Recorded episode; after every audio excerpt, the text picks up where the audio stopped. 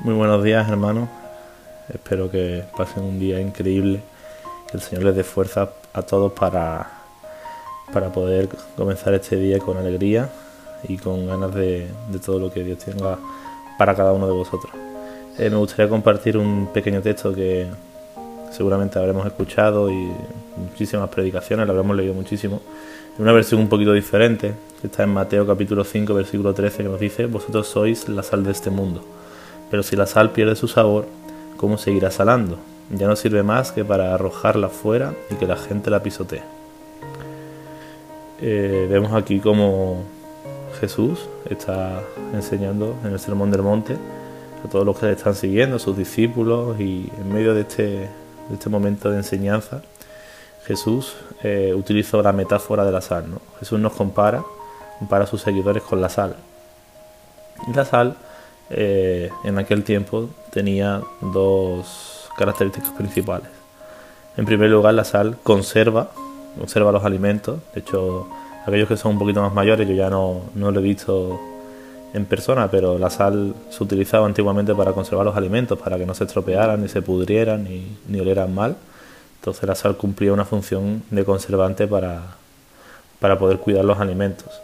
Y como segunda característica, la sal se usa para sazonar, ¿no? ¿Quién no ha utilizado sal para cocinar en el día a día y cuando está comiendo y algo no le gusta o, incluso está un poquito soso, sin sabor, en el momento que añadimos un poco de sal, pues la comida cambia completamente.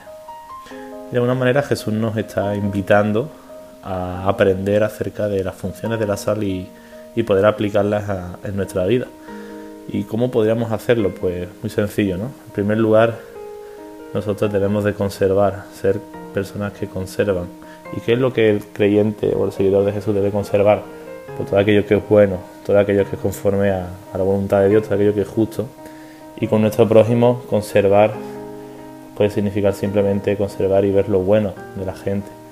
Conservar significa poder, como personas que estamos no solamente como sal, sino también como luz, pues poder allá donde estamos conservar y ver lo mejor y, y realzar lo mejor de las personas. ¿no? Qué importante es que la gente también pueda ver en nosotros personas que buscamos lo mejor para ellas, ¿no? conservar lo mejor de sus vidas. En segundo lugar, sazonar, ¿no? dar sabor. muchas veces como cristianos nuestra función allá donde estamos eh, no es ser el alimento, sino ser la sal, dar sabor a, a las personas.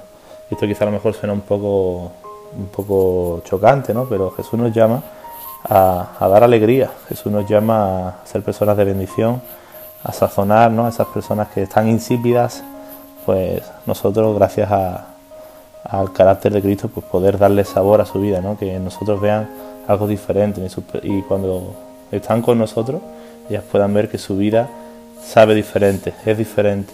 Eh, y gracias a que Cristo en nosotros eh, hace que podamos ser de bendición a aquellos que nos rodean.